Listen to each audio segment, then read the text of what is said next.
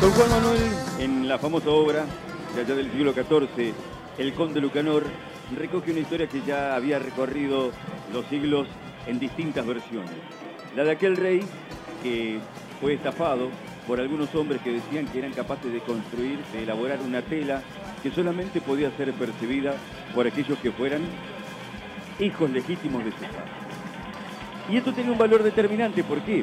Porque no ser verdadero hijo de, los padres que profesaban tener implicaría perder los fueros, perder los privilegios en tiempos en los que la nobleza se determinaba por un vínculo de linaje, por un vínculo sanguíneo. Por lo tanto, estos estafadores primero pusieron a prueba al propio rey al invitarlo a ver la tela que ellos estaban elaborando.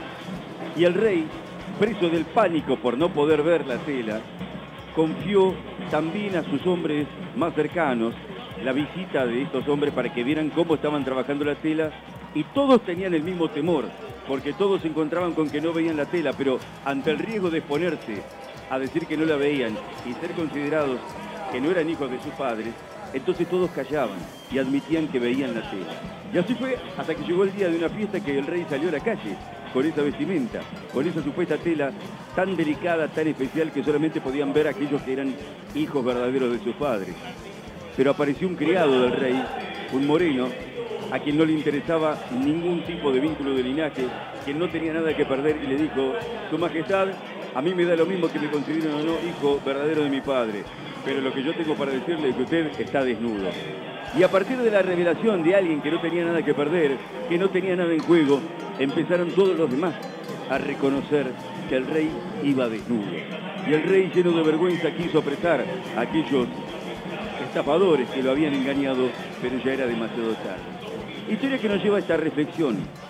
¿Cuántas veces hay una masificación, un alineamiento contra determinada forma de pensar, o mejor dicho, sujetándose a determinada forma de pensar, a determinada forma de opinar, porque es lo que predomina en algún momento determinado en una coyuntura a nivel social y mediático.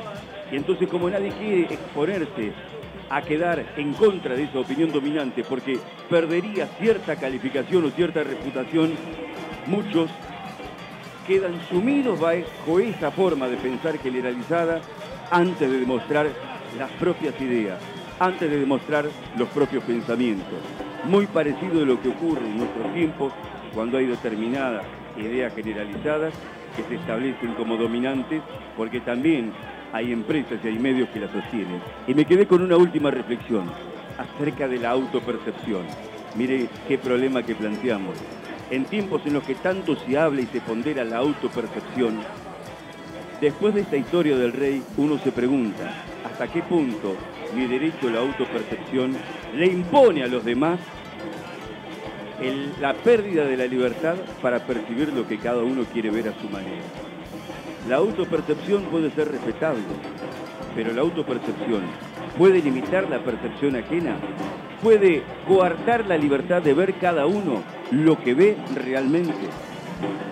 Algo que verdaderamente deberíamos reflexionar en estos tiempos. Darío Lea en la previa del fútbol, su columna en la previa camino en el día de hoy a las 6 de la tarde.